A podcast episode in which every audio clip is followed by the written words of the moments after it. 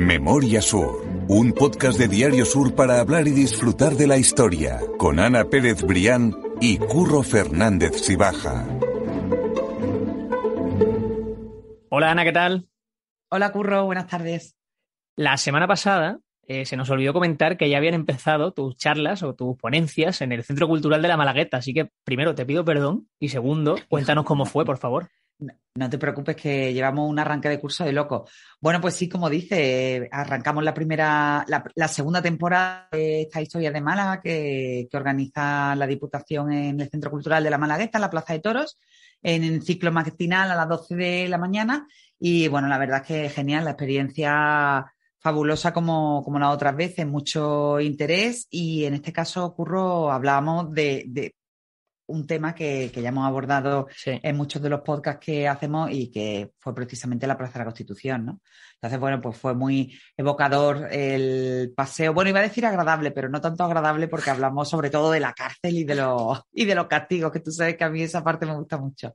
Pero bueno, estuvo muy bien el paseo pues por la Plaza de la Constitución, cárcel, la Plaza de Toro, los grandes negocios que hubo allí y un poco cuál ha sido la, la evolución de la ciudad a través de un sitio, curro, que, eso no lo hemos comentado muchas veces, pero yo caí lo, y lo recordé, un sitio que muchos consideramos de paso, porque al final la Plaza de la Constitución muchas veces o vamos o venimos de, subimos, bajamos de Calle Lario y pasamos casi sin reparar en ella, pero que fue un elemento imprescindible para la organización de la Málaga moderna, ¿no?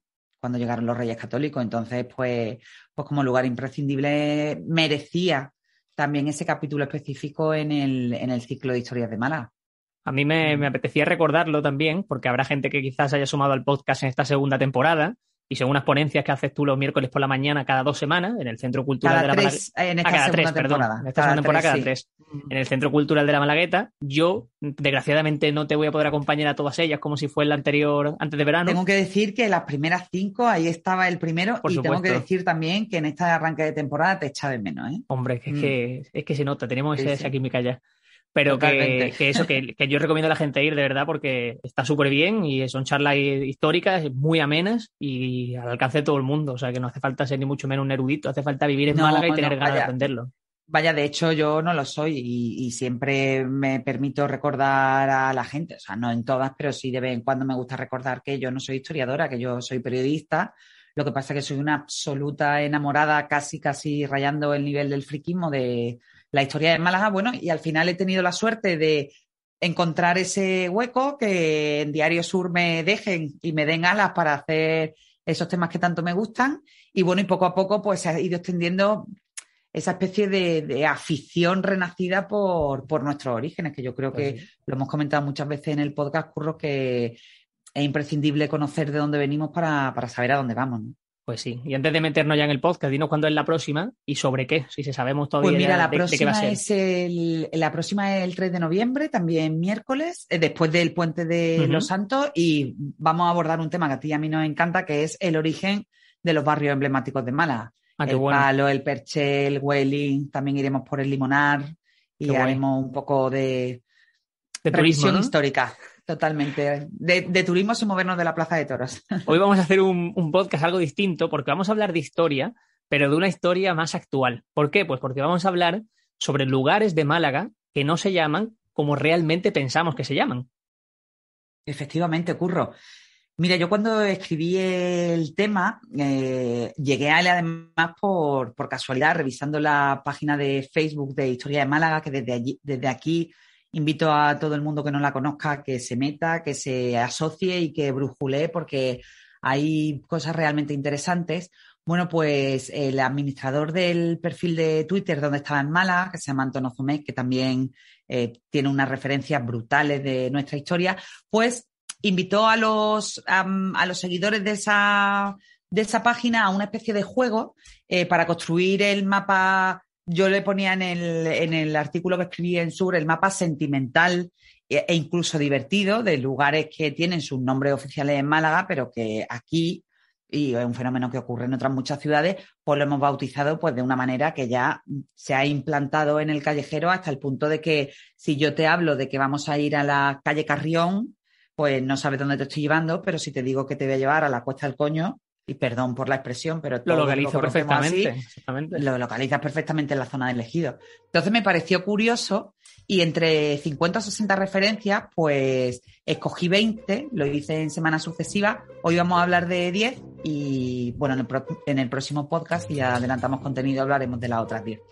Eso es, así que bueno, no voy a extenderme más. Vamos ahora ya con esa intro del, del podcast para contaros esos lugares de Málaga que no se llaman como realmente todos, pensamos.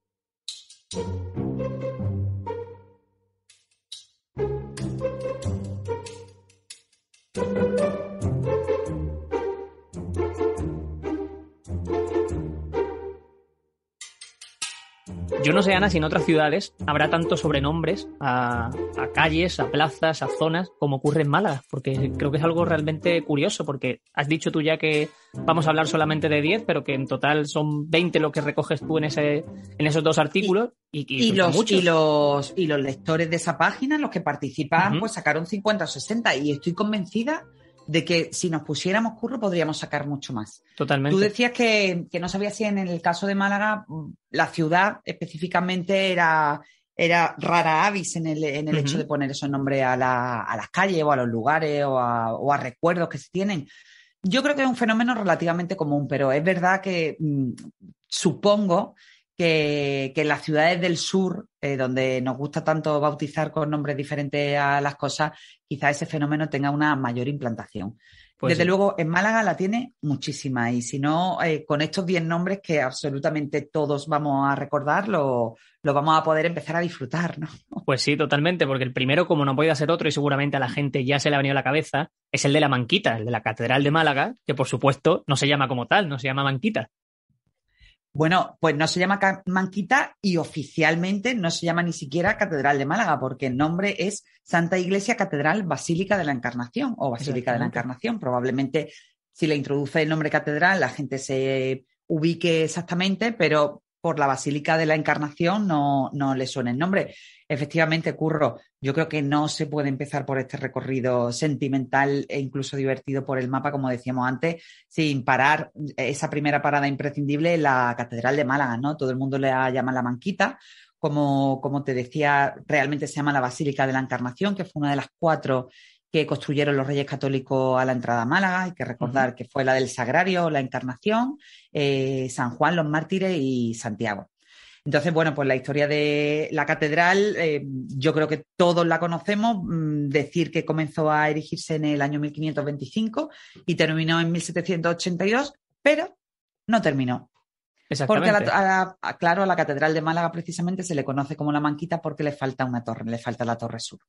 Nunca acabó y aunque no hay una versión oficial, corrígeme si me equivoco, lo que sí se cree o lo que sí coinciden los historiadores es que ese dinero fue destinado para sufragar los gastos de la guerra de independencia de Estados Unidos. Sí, efectivamente. Se, hubo una necesidad eh, imperiosa de destinar recursos a la guerra de la independencia, donde, por cierto, hay que recordar que em, tuvo un papel imprescindible nuestro, otro de nuestros malagueños eh, universales, Bernardo de Galvez. Y bueno, pues hubo que derivar ese dinero para, para sufragar los gastos de la guerra. Esa es la teoría oficial. Y Curro, no se terminó la torre porque se dejó sin terminar también la sacristía mayor, el tejado, la espadaña central. Con lo cual, esos elementos quizás no son tan reconocibles, pero también le faltaron a la catedral a la hora de, terminarse. Recuerdo, Ana, de hecho, que hay un capítulo en este podcast también en el que contaste que hubo, no sé si me equivoco, una votación entre los malagueños para decidir si se, si se continuaba con la construcción de esa torre o si se quedaba como tal, pero no recuerdo exactamente eh, quién la propuso ni cuándo fue. Sí, efectivamente, Curro. Es una de las teorías locas que rodean a la leyenda de la, terminación de la Catedral de Málaga. Bueno, el debate mm, eh, eh, sale a la primera línea de, la actualidad de la ciudad de manera regular y bueno, no fue una excepción en el siglo XIX y como decías bien, es una historia que no he tenido manera de confirmar ni en archivos ni entre historiadores, pero que leí en un, en un, libro que publicó Julián Semero en el periódico que editó Sur y que la verdad es que me parece fascinante porque justo en los momentos que hemos hablado además también nosotros en otros momentos del podcast, en que empezaba la gestión de la, de la construcción de Calle Larios, bueno, pues el alcalde de entonces, que era Alarcón Luján, propuso una encuesta popular, se dice que la primera encuesta popular de la historia, en el que el alcalde consultaba a los vecinos si el dinero que ya el municipio, el ayuntamiento iba a empezar a tener para sufragar parte de los gastos de Calle Larios, pues querían eh, emplearlo efectivamente para la construcción de esa nueva arteria o para terminar la catedral. De esa consulta no tenemos datos, pero en el caso de que se hubiera celebrado, pues está claro lo que votaron los malagueños. ¿no? Conocemos el resultado. La fabulosa calle Larios, pero a cambio tenemos la catedral sin terminar. Bueno, quizás también tiene ese, ya, ese, encanto, ¿no? Esa, esa catedral de Málaga que es más algún día, Quizá algún día se, se termine, curro. Pues Yo creo que, bueno, ahora lo urgente de la catedral es arreglar las cubiertas y, ya vendrá, ya vendrá el debate, se puede, se puede abrir perfectamente. Lo que pasa es que ya nos quedaremos sin la manquita. Eso sí.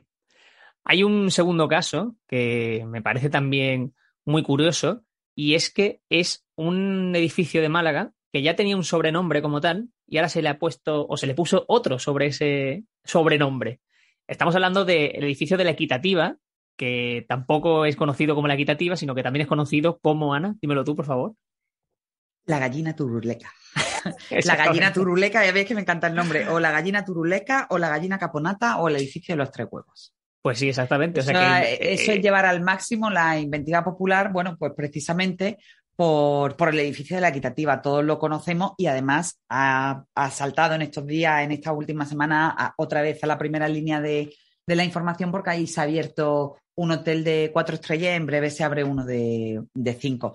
Bueno, pues el edificio de la Equitativa, como bien dices, eh, fue construido en el año 1956, precisamente, curro, sobre el solar eh, que ocupó el Palacio de los Larios. Una vez destruido el Palacio de los Larios, ese solar lo compra la empresa de seguros de la Equitativa y construye ese edificio que, bueno, pues que bebe de las influencias de los grandes rascacielos norteamericanos, pero que tiene nuestro propio sello, ¿no? Porque, por ejemplo, está, eh, bueno, pues está terminado con ese con esa decoración de, referencia a Andalucía y sobre todo con un pararrayos, que aquí es por el, dato, el detalle por el que se le bautiza como el edificio de los tres huevos o la gallina turuleca, que son esos tres óvalos, uno puesto encima de otro en ese pararrayos que, bueno, que terminaron por bautizarla con ese nombre y que se eh, restauró hace relativamente poco.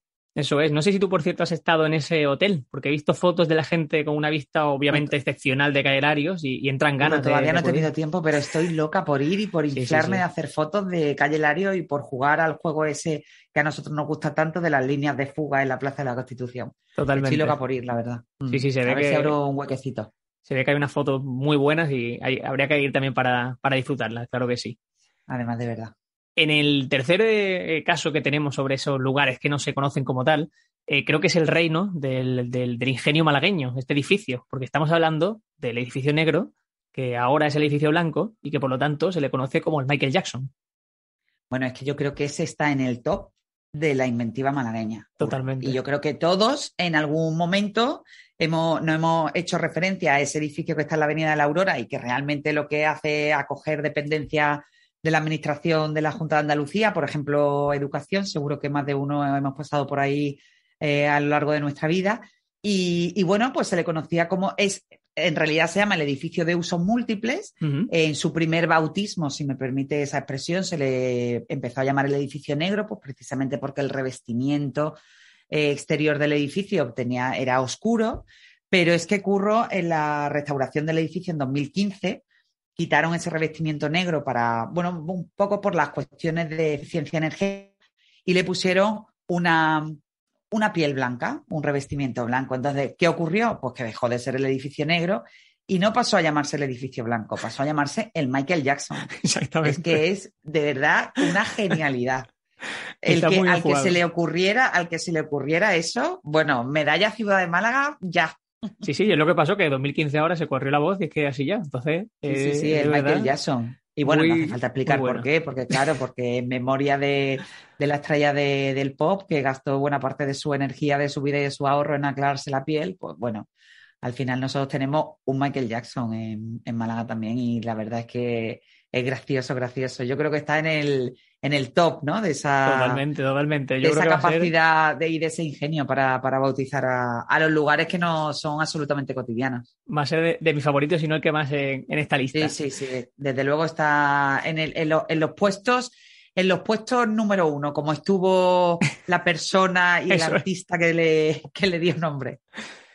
La, cuarta historia que queremos contar es Torremónica, y que es una historia de amor a lo malagueño, totalmente. Quizás es una historia que la gente no sepa. Eh, Torremónica, todo el mundo la va a situar, es esa eh, torre, ¿no? Esa chimenea de lo que fue la Málaga industrial del siglo XIX y XX, en el que se podía observar durante unos años la, la palabra Mónica a lo largo de toda la torre, y que cuenta una historia de amor bastante curiosa, la verdad. Sí, efectivamente. Bueno, la torre empezaba contando la historia, la breve historia que queda a lo largo del litoral de, la industrialización en Málaga de esa época esplendorosa de, del 19 y en concreto esta torre de, más de 100 metros, en concreto de 106, era la, la, torre de la fundición de plomo de Los Guindos, que era una de las grandes fábricas malagueñas que funcionó durante más de 50 años en Málaga. Bueno, pero sin embargo en la ciudad se la, se la conoce aún como la Torre Mónica. ¿Y por qué curro? Pues por una mm, historia de amor que tiene su, su origen en el año 1993. Bueno, entre que se cierra la fábrica y, y, ese 1993 también se la conoció como el tubo, pero al final terminó ganando por goleada como la Torre Mónica porque eh, fue el escenario de una petición romántica de perdón por parte de un adolescente malagueño que parecía, parece que había tenido una especie de peleilla con la novia y bueno, pues para pedirle perdón no se le ocurrió otra cosa que escalar la torre y dibujar una enorme, escribir una enorme mónica a lo largo de, la torre. Entonces, bueno, pues ya se quedó con, con, ese nombre. La pintada se borró, llegamos incluso a conocer a los protagonistas, por supuesto, Mónica perdonó al enamorado y bueno, hoy viven felices en Tenerife, tienen tres hijos y de vez en cuando vienen a Málaga a pasarse por, por aquella torre que, que tiene el nombre de ella y que permitió que aquella historia de amor no se malograra. No, es buenísimo encima que todavía sepamos de ellos. Eso ya es lo que. Sí, sí, sí. Y además, nosotros hace relativamente poco, con motivo de algún aniversario de la torre, llegamos a publicar un reportaje y un compañero mío habló con la pareja desde Tenerife y la verdad es que la historia es absolutamente deliciosa, Curro. Qué bueno, qué bueno. Llegamos al Ecuador de la historia para hablar de la Tribuna de los Pobres, que es otro de esos grandes puntos de mala, grande, grande referencia, sobre todo cuando hablamos de la Semana Santa, como hemos hecho ya en algunos episodios en este podcast, y es que la, Tribuna de los Pobres tiene su nombre ya por bandera. Es ese lugar en el que, al no poder situarse la gente adinerada en esas sillas eh, que cuesta dinero pagar en cada Semana Santa malagueña, pues se sitúa la gente de menos recursos históricamente para ver uno de los puntos más bonitos y más identificativos de la Semana Santa malagueña. Sí, efectivamente. Bueno, en realidad estamos hablando de la escalinata que separa calle Carretería con el puente de la Aurora, pero efectivamente de toda la vida, y en Málaga de toda la vida es de toda la vida, se la conoce como la Tribuna de los Pobres. Eh, también, por cierto, Curro, estamos ahora teniendo muchísima actualidad porque han empezado las obras de remodelación de calle Carretería y ya ha comenzado a, desinstalarse los escalones de la Tribuna de los Pobres para, repararla. Eh, pero bueno, sí, como bien dice, era la manera de diferenciar las tribunas que había, por ejemplo, en la Alameda y en Calle Lario, eh, donde había que pagar, de esa otra tribuna popular donde ver la Semana Santa y disfrutarla era gratis y que, bueno, que terminó recibiendo el nombre de la Tribuna de los Pobres. Sí, sí, espectacular. Yo recomiendo a toda la gente que tenga amigos de fuera de Málaga y que venga a Málaga en la Semana Santa que se acerque en esa semana grande de Málaga a la tribuna de los pobres, aunque va a estar. Sí, que lo vean en ese eh, punto. Exactamente, aunque va a estar llena de gente, pero merece la pena vivir. Son maravillosas, sí.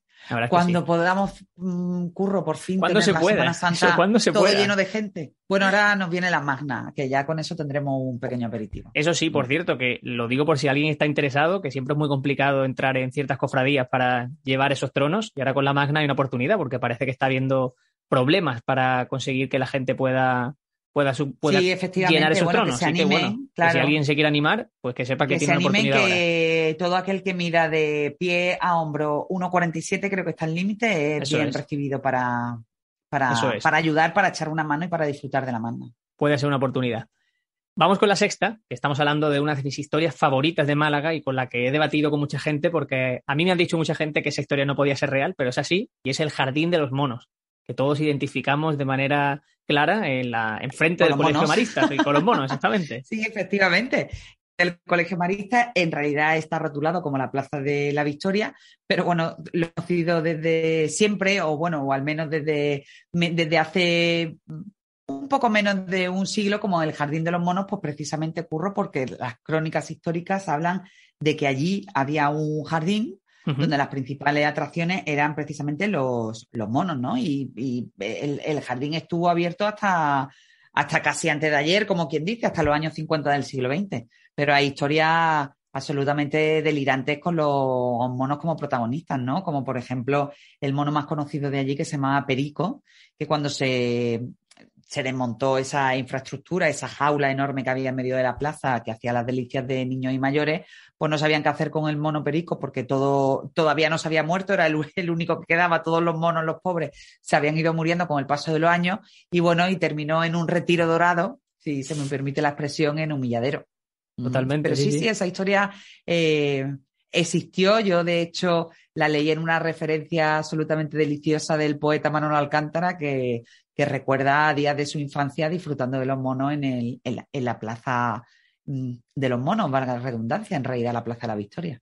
Yo no he visto nunca una imagen de esa, de esa plaza con esos monos, pero seguro que si vamos a algún eh, archivo, seguro que encontraríamos alguna imagen al 100%, creo yo, vaya, pero no, no tiene la suerte de alguna. Sí, sí, sí. Eh, sería Voy a poner a brujulear por ahí, a ver si encuentro alguna.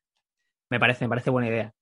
La siguiente plaza de la que vamos a hablar es la Plaza de la Mierda, con perdón, pero que su nombre... Es que los nombres sonoros, Curro, hay que decirlos con la boca llena. Exactamente, que, que, se nos llene la boca, pero es cierto que, que es una plaza perfectamente reconocible por todos y que su nombre, pues, eh, no puede ser más eh, poco metafórico, es sonoro, sonoro, y literal, o sea, es que era conocida así por la suciedad y porque era una zona, si no me equivoco, creo que de botellón, por lo menos durante un tiempo, ¿verdad? Sí, bueno, de botellón, entre otras cosas. Sí, sí, efectivamente. Estás hablando de la Plaza San Pedro de Alcántara, que está, para quien no la conozca, al final de calle Carretería. Y bueno, efectivamente, muchas veces los malagueños bautizamos a las zonas de Málaga por cosas positivas o por cosas curiosas, pues como la Torre Mónica o el Michael Jackson, pero también nos referimos a lugares eh, emblemáticos o al menos cotidianas, por mm, cuestiones que no son tan positivas. Y, en este caso, la Plaza de la Mierda se lleva, se lleva la palma, aunque ahora es una plaza muy digna y muy bien adecentada. Es cierto que durante muchos años, durante décadas, bueno, pues eso era un foco de suciedad y de, y de todo lo peorcito, ¿no? Totalmente. bueno, a pesar de que la plaza ya está debidamente restaurada y, y muy bonita, pues los malagueños le siguen diciendo la Plaza de la Mierda. También ha tenido otros nombres, como la Plaza del Alaska. Yo no sé, porque tú eres muy jovencito, Curro, si llegaste a conocer aquella marisquería mítica, cuando todavía era la Plaza de la Mierda en su amplio sentido, pero tenía su encanto. Las mejores gambas que he probado yo nunca me las he tomado en el Alaska. Y después también se le conocía como, bueno, más recientemente como la Plaza de Rockberto, ¿no? Porque allí se, bueno, pues se puso, se inauguró un busto en memoria de, del mítico líder de Tabletón y bueno, que falleció en 2011 y, y también se ha, hemos adoptado ese nombre para referirnos a la, a la Plaza de la Mierda, que es la Plaza pues de San Pedro de Alcántara. Sí, otra, otra historia que tenemos ahí en Málaga. Sí, sí, totalmente. Vamos a hacer, vamos a hacer cuando vengan nuestros amigos de fuera, curro, entre la Plaza de la Mierda y la Cuesta del Coño, van a decir, ¡ey, estos malagueños! Pues vamos, de, pues vamos de un sitio a otro directamente, porque, nos toca ahora, eso, porque nos toca ahora justo la Cuesta del Coño, de la que ya hemos hablado antes, y que volvemos con ella a la Semana Santa. Es una cuesta que sube hacia la zona del ejido, una cuesta muy pronunciada, y que decía lo de la Semana Santa, porque hay varias eh, cofradías que pasan por ella, obviamente subiendo el trono cuesta arriba, y que merece la pena verlo. Yo eh, animo a la gente a ver un, Domingo de Ramos, ese primer día de, Semana Santa en la que hay tronos en la calle, a ver, por ejemplo, la subida del prendimiento, que es una buena hora, eh, creo que es antes de las 12, y que es espectacular ver cómo cogen esa curva y cómo suben Esa, esa cuesta, porque es que sufres viéndolo, vaya. Sí, es justo, como, como bien dice, es justo la cuesta que comunica Calle Refino con, con el Ejido, con el campus del Ejido. Y bueno, pues el, nombre, el nombre popular que le hemos dado tiene poca explicación, curro, porque si te pones abajo y piensas en lo que tienes que subir, dices, coño, ¿qué cuesta? Así que bien bautizada está, porque doy fe que la cuesta es absolutamente matadora, ¿eh? Hasta para el coche, ¿eh? Que cuando tienes que dejar el freno a mano, tienes que dejarlo bien arriba. Total. En el barrio de Teatinos encontramos también la fuente de colores, que yo creo que este sí que habrá poquísima gente, por no decir nadie, que sepa exactamente cómo se llama esa fuente o cómo se llama esa plaza realmente. Mira, Curro, es que para orientarte por teatino no dices, cuando llegas a la plaza de Sandro Botticelli, tú dices, cuando llegas a la fuente de colores o a la fuente de los Teletubbies o a la fuente de las tizas, que realmente por lo que se ha convertido casi casi en esa, en esa brújula a partir de la que orientarte por teatino. Además fue una de las primeras construcciones, ¿no? Sí, es como la puerta de teatino, creo yo, ¿eh?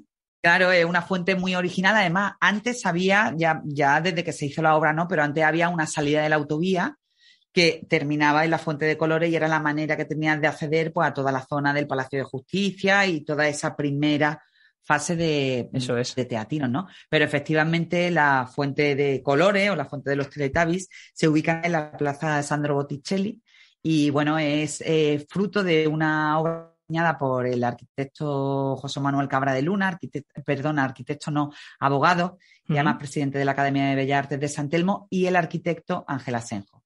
Y bueno, es una infraestructura que de repente, si te paras a observarla, no solo tiene esos tubos perfectos, esos 14 mm, cilindros de colores perfectos, sino que tiene muchas otras cosas, como una franja ajardinada, ocho pequeños estanques y después dos pasarelas de hormigón que a modo de puentes comunican unas zonas con otras. Es la verdad muy, mm, muy curiosa y muy bonita.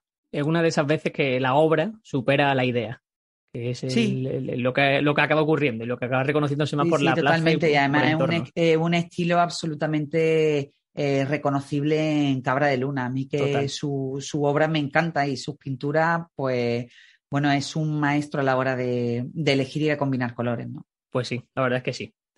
Y la última ya, donde vamos a poner este punto y aparte, porque como decimos, hay otras 10 historias que contaremos en un futuro podcast es una que yo tengo vamos que reconocer. a ser muy pesados. Eso, exactamente. Yo creo que estos 10 están más que de sobra. Pero tengo que reconocer que es una que yo no sabía, que he identificado rápidamente en cuanto lo he leído, pero que no sabía que tenía ese sobrenombre, y es el Scalestric. Sí, efectivamente. Y además este nombre es bastante común en, otras ciudades, en otras ciudades que tengan ese nudo viario que al final sirve para conectar unas avenidas con otras, el, cruce de caminos en definitiva. Por ejemplo, en Madrid hay un nudo que se, que se le conoce también con, como el Escalestri. El nuestro en concreto está en la Avenida de la América y bueno, yo creo que es fácilmente reconocible. Mm, si, si la gente bichea por Google y, y mira esa, esas imágenes a vista de dron, a vista de pájaro, de toda esa parte diaria, bueno, pues un escaletriz perfecto, ¿no? Totalmente, sí, sí. Eso es para que te hagan aprobar el carnet de conducir siendo malagueño. Eh, tendrías que pasar por ahí, ¿verdad? Para, saber que a mí yo recuerdo que una vez de chicas me llevaron, uff, y me iba a volver loca con las direcciones. Totalmente, totalmente. Pues Ana, vamos a dejarlo aquí. Como decimos, hay 10 historias más, que nos prometemos retomarlas en algún podcast eh, dentro de poco, porque la segunda parte también merece mucho la pena y hablamos de esa Málaga más actual, más presente, pero que. Sí, la Málaga más nuestra, ¿no? La Málaga más sentimental, la que al final termina por, conectarnos a todos mucho más a partir de, de toda esa anécdotas y curiosidades que probablemente muchos de nosotros hayamos vivido pues entre la Plaza de la Mierda, el Escalestri y la Cuesta del Coño y no Totalmente. sé, pues todos esos lugares y la Fuente de Colores, ¿no? Que al final yo creo que es un mapa bueno que merece la pena y que también hace falta reivindicar porque el ingenio malagueño se lo merece, ¿no, Curro? Y que hay que conocerlo, además, de verdad, estoy totalmente de acuerdo. Pues Ana, muchas gracias por todo como siempre y, deseando verte ya en persona. Pues sí, a ver si la semana que viene podemos hacer una escapada y hacemos eh, ya el, podcast en directo, viéndonos las caras. Seguro que sí. Pues mil gracias, Ana. A ti siempre, Curro. Memoria Sur es un podcast de Diario Sur. Escucha un nuevo episodio cada semana en iVoox, Spotify, Apple Podcast y consulta las referencias de este episodio en diariosur.es.